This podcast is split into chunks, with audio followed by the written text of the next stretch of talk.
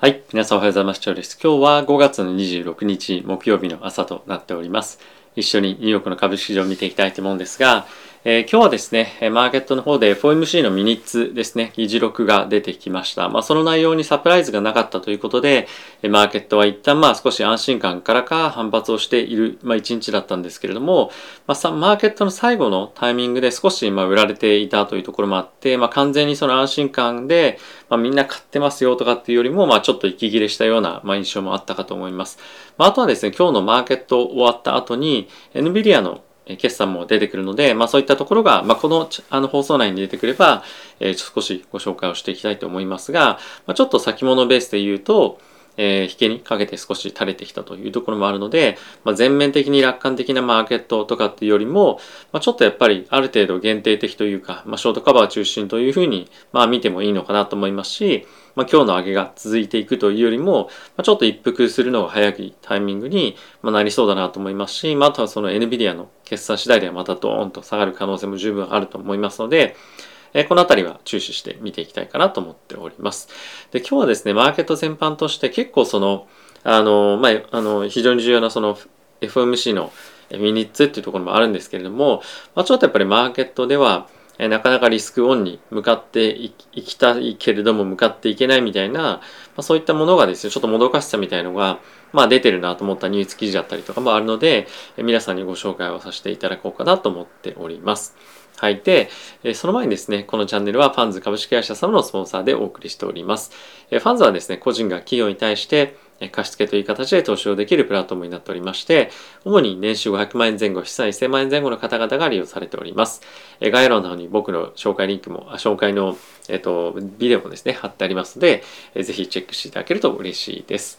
はい。では、まずですね、指数見ていきたいと思うんですが、えー DAO がプラスの0.6%。こちら、まあ、ミニッツ出た後に、まあ、垂れ下がってしまっているようなこ、の動きですよね。はい。で、S&P がプラスの0.95%。えナスダックがプラスの1.51%。えラッセル2000がプラスの1.82%となっておりました。米国の10年債の金利はほぼ、まあ、動いてないというような状況ですね。まあ、これは2年債も同様で、そんなに大きくは動いておりません。ドル円なんですけれども、127円台戻ってきていますが、まあ今日はあんまり大きな動きっていうのは、まあなかったかなというふうに思っております。で、原油関係も引き続き110ドル台維持というところで、まあ強いマーケット、維持されているかなというふうには思っております。はい。で、少しやっぱり気になる動きとしては、まあ、この先物がどういうふうに NVIDIA の決算で動いているかっていうのは、まあ、注目ですね。まあ、一応これあの、S- あのすみません、ナスダックの先物で、まあ、これ今まさに、あの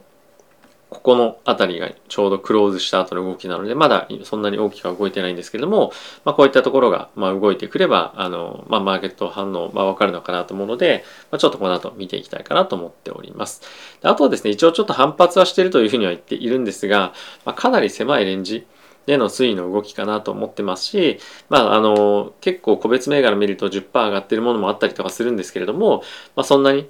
あの、今日1日の10%の反発がどうだとかっていうよりも、まあ、マーケット全般としてはまだまだ非常に弱い環境続いていくかなと思うので、まあ、今買うというよりも、まあ、ひたすら生還をしている、もしくは買うんであっても、まあ、かなり長い間保有するっていうのを覚悟しておかないと、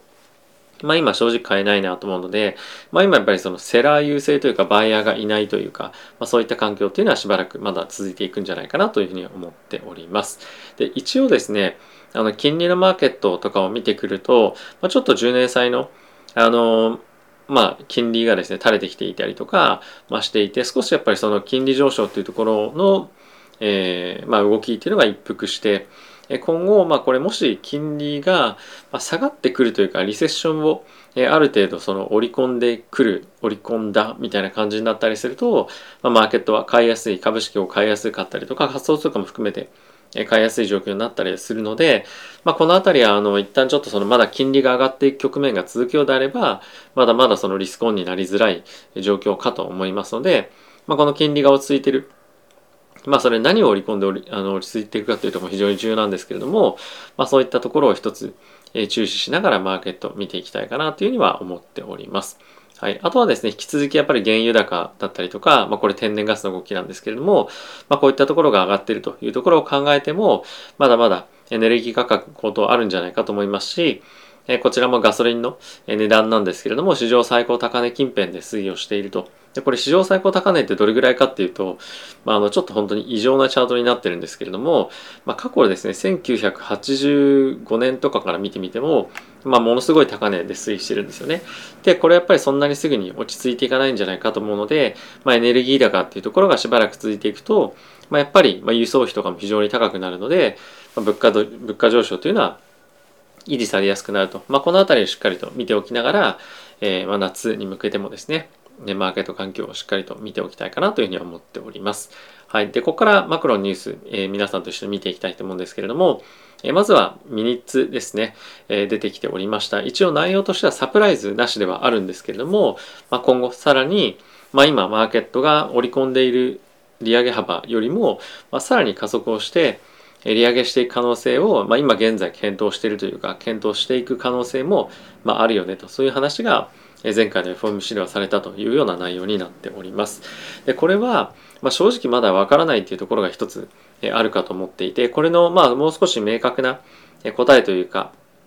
我々としてもその予想をしていく中での要素いつ出てくるかっていうともちろん毎月の CPI であったりとかの数字はそうなんですが8月のタイミングでジャクソンホールというですね、まあ、あの、フェット関係の方々が集まって話す会合が、まあ、あって、8月っていうのは FOMC ないんですね。で、9月にもう一回 FOMC が、まあ、7月の次がジャクソンホールがあって、9月に FOMC があるので、まあ、その8月、9月近辺で、まあ、大体今年の年末に向けて、そして、え来年の前半に向けての、ま、見通しが大体出てくるんじゃないかなと思うので、まあ、そのあたりである程度、まあ、今後の物価上昇の見通しが、まあ、少し今よりもクリアに判断できるもしくはそのフェットがどういうふうにしていくっていう方針がもう少し明確に出てくるんじゃないかなと思います。なのでまあそのあたりまでは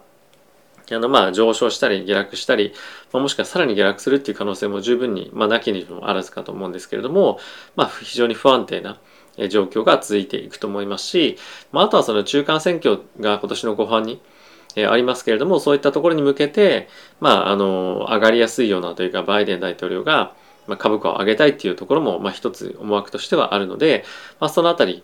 え、ちょっとそういったところも含めて、えー、ちょっとマーケットは見ていきたいかなというふうには思っております。で一応今日のあのそのミニッツを受けてですねマーケットは、えー、リリーフラリーっていうふうによく言いますけれどもサプライズなしということで、えー、少しまあ上がってますというのが一応記事にはなっていますけれども、まあ最後、あの少し垂れていた通り、やっぱり勢いなしっていうのは、まああるのかなと思うので、まあ楽観的にいくよりも、まあ少しやっぱり警戒していた方がまだ、えー、いいのかなというふうには僕は思っております。で一応ですね、あのさっきもちょっとちらっと話したんですけれども、マーケットでやっぱり今買うのであれば、まあ、本当に長く、もうこれ何年も、あの、何年も持つのであればみたいな感じで書いてあるんですけれども、まあ、やっぱそういった姿勢も必要かなと思っていて、えこの方はですね、あの、テック関係のインベスターの方で、今、マイクロソフトをですね、あの、ちょっとずつ買ってますよというふうに言っていて、もっと下がればもっと買うし、えー、まあ、これを、ま買ってる理由としては、まあ、非常に有料企業ということは、まあ、そうなんですけれども、まあ、あの、長期でも何年も持つつもりで、え買っているので、まあ、その短期の下落っていうのは、まあ、ある程度は、ま容認しますよというふうに、ま、話をしてますと。で、これやっぱ鍵のポイント、あの、ポイントとしては、ま、本当にこの下落局面の中で、ポジションを構築していくっていうところが、まず一つ。あとは、本当に少しずつ買ってますっていうのが、まあ、二つ目で。すいません。もう一つ、三つ目のポイントとしては、まあ、何年もホールドするつもりで、買ってますっていうところが、まあ、一つポイントなんじゃないかなと思っていて、やっぱり短期的な反発っていうのは予想をしていないし、まだそこがどこかわからないっていうところが、まあ、この方の一つポイントになってくるかと思います。で、もう少し慎重な人になってくると、まあ、ベアマーケットはですね、まだ今後来るだろうし、まあ、これからでしょうと。なので、まあ、keep cash on the sideline というふうに書いてあるんですけれども、まあ、キャッシュを持ちながら、もしくはそのキャッシュを、まあ、そのマーケットに入れるんじゃなくて、まあ、あのそれをサイドラインに置いておきなさいと、まあ、今生還してチャンスを伺いなさいというのがこの別の方のスタンスになっています。でこれはやっぱりそのどれぐらいの、えー、長期期間投資を、まあ、するというふうに、まあ、あのそもそも持ってるかとか、まあ、あとはその投資家との約束事の、えー、一つあのあると思うんですね。まあ、あの1年ごとに本当に早いタイミングで資金を、まあ、投資家に返さなきゃいけないっていう人はやっぱり今お金を失うことが自分のパフォーマンスにもダイレクトに反映されてでパフォーマンスが悪かったら、まあ、すぐお金を返さなきゃいけないっていうような状況にある人も、まあ、いるかと思います。で別の方は、まあ、ある程度2年3年資金ロックするので返せませんよ返せませんよというふうに言っている人であれば、まあ、こういったタイミングでも入っていけるので、まあ、これは結構投資家の属性によってというか、大きく変わってくると思うので、まあ、どちらかというとやっぱりまださっきの方もそうですけれども、まあ、慎重にマーケットで、まあ、プレイヤーはですね、あの、投資をしているというのが、まあ、現状かと思いますので、まあ、今積極的にリスクを取ってうわーっていうふうに入れるのが、まあ、別にダメとは言わないんですけれども、まあ、そんなに得策ではないというか、まあ、そういったように思っている人が今は多いんじゃないかと思います。はい。で、ちょっとウォール・ストリート・ジャーナルの記事も見ていきたいと思うんですけれども、まあ、今日はですね、その株式のニュースもそうなんですが、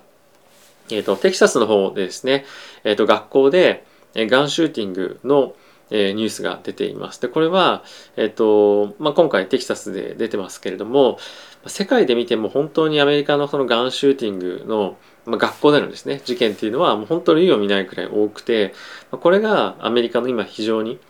その精神的な不安に陥る人が多いっていうところも反映してるんじゃないかというふうに、まあ、言われてます。で、これはコロナの影響もあって、やっぱり人に会わないとか、なかなか外に出れないとか、まあ、今は状況だいぶ前とは変わってるかもしれませんけれども、まあ、やはり非常に精神的な不安さっていうのが社会に及ぼす影響っていうのがこういったところに、まあ、出てるんじゃないかっていうふうにも言われてはおります。まあこれがあのそうなのかどうかっていうのは別として、まあ、今あのこういった非常に、まあ、いたたまれないような、え、ことがですねニュースになっているというところは、まあ、この投資をするしないっていうところに関わらず、まあ、やっぱり知っておいた方がいいのかなと思ったのでまずはちょっとご紹介をさせていただきました。で、えっと、まあ、これからまあ移って別のニュース見ていきたいと思うんですが、やはりまあ一番注目されているのは FED のミニッツ。で、それによって株式マーケット上がっていきましたよねというところが、まあ一つあるんですけれども、まあそれにちょっと隠れて小さい記事ではなっているんですが、えっ、ー、と、FED とはちょっと別のスタンスとして、まあ、ECB がですね、これ、ボンドランオフっていうのは、バランスシートからま債券を外す、まあ、いわゆるその QT と今、今マーケットで言われているような動きなんですけれども、まあ、これを少し遅らせますよということを言っていますと。で、これスタンスの違いって、まあ、一つあると思うんですけれども、まあ、基本的に FED に関しては、バイデン大統領からのある程度の圧力っていうのもあると思うんですけれども、まあ、とにかくインフレを抑えたいと。で、インフレを抑えるのは、まあ、金利を上げたらインフレ収まるよねっていうのが一つ、えー、考えとしてあると思います。で、これは、えっ、ー、と、バイデン大統領は、まあそういうふうに言っているというか、まあその金利上げろというか、そのとにかくインフレを抑えろというふうに言っていて、で、一応そのフェットとしてできることっていうのは、まあそれしかないっていうふうに、まあ言うとちょっと語弊があるかもしれませんが、今できることってまあかなり少ないと。で、これよくですね、FOMC でも記事、あの記者の方から質問出てるんですが、まあ、今は、まあ、金余りである一方で物価が上がってる理由っていうのは物がないと。物が作れないから物価上がってるんですよね。これ金利上げて意味あるんですかっていう質問ですよ。毎回毎回受けてるんですよね。で、まあ、これは非常に明確な答えを、まあ、言えてないのが FOMC の、まあ後の、えー、まあなんて質疑応答では毎回なんですけれどもまあ結局は物が、えー、足りない。中国も今ゼロコロナ対策していて物流が滞っていたりとか製造もできない工場も止めてる。でこれはあの他の国でもそうですし、まあ、同じような状況がしばらく続くと。でそうなってくると、まあ、結局金利上げたりとかしても、まあ、そんなにまあ意味ないというか余計にリセッションに向かうリスクを上げるんじゃないかっていうのでえおそらく ECB としては少しえこういったボンドの債券のランオフ、まあ、いわゆるその QT を遅らせたりしてるんじゃないかなというふうには思っております。で、もともとも、え ECB というかヨーロッパの方では、まあ、景気の後退っていうのはある程度もう見えていてというか、まあ、織り込んでるというか、なんていうんですか、もうちょっと見込んでると思うんですね。ECB の方々も。なので、まあ、この辺りのスタンスはちょっと政治的な、まあ、今年アメリカの選挙っていうのもあったりとかして、バイデン大統領からの、まあ、ある程度圧力みたいなのもあるんじゃないかなと思うんですけれども、まあ、この辺りの政策の違いっていうのは結構面白いなと思いますし、結構やっぱり為替とか、まあ、そういったところの動きにも大きく影響してくるのかなと思うので、まあ、注目をして見ていきたいかなというふうには思っております。はい。で、えー、まあ、これでちょっとあの、まあ、ニュース終わりですけれども、まあ、まだまだ NVIDIA の決算がちょっと出てきてない状況なので、まあ、そのあたりは後ほどちょっとニュースでもですね、見ていただければいい,、えー、いいかなと思いますし、まあ、おそらく先物の非常に大きくマーケット影響があるんじゃないかなと思うので、えー、まあ、今日はこれぐらいで終わりたいかなと思っております。まあ、いずれにせよ今日マーケット上がっていましたが、まあ、そんなに楽観的に、えー、マーケットを見るというよりも引き続き悲観的に見ておいた方がいいかなと思いますし、まあ、積極的なリスクテイクをするというよりも積極的なあのリスクマネジメントを行うというところが、まあ、今はあの本当にいいのかなと思います。もう前から何回も言ってるんですけれどもブルマーケットっていうのはその反発してからでも、まあ、全然取りに行くのは遅くないと思いますしあの何て言うんですかね自分の資産を最初に失う方がリスク高いというか取り戻す方が大変だと思うので、まあ、る程度マーケットの反転底打ちっていうのを確認してから入っていくというのでも十分かと思いますので、まあ、これを仕事としていない方については特にあの先に先に動いていくっていうよりもあのトレンドに乗るというところが非常に重要かなと思っております。はい、一応今日スノーフレークの決算もあったんですけどもこれおそらく決算悪くて 14%15% ぐらい下がっているというところもあるので、まマーケットには少しネガティブなインパクトもこういったところはあるかなと思いますし、まあ、これに加えて NVIDIA の決算も悪かったりするとまたマーケットへのインパクトっていうのもまともと一段あると思うので注目をしていきたいかなと思っております。はい。ということで皆さん今日も動画ご視聴ありがとうございました。えー、マーケット、まあ悪い日々ではあるんですけれども、えー、皆さんにしっかりと今何が起きているのかとか、どういったニュースが注目されているのか、えー、まあそういったところを毎日毎日しっかりと、え伝えていきたいと思いますので、えこれからのその応援という意味も込めて、えグッドボタンだったりとか、あとはチャンネル登録まだの方はしていただけると嬉しいです。ではまた次回の動画でお会いしましょう。さよなら。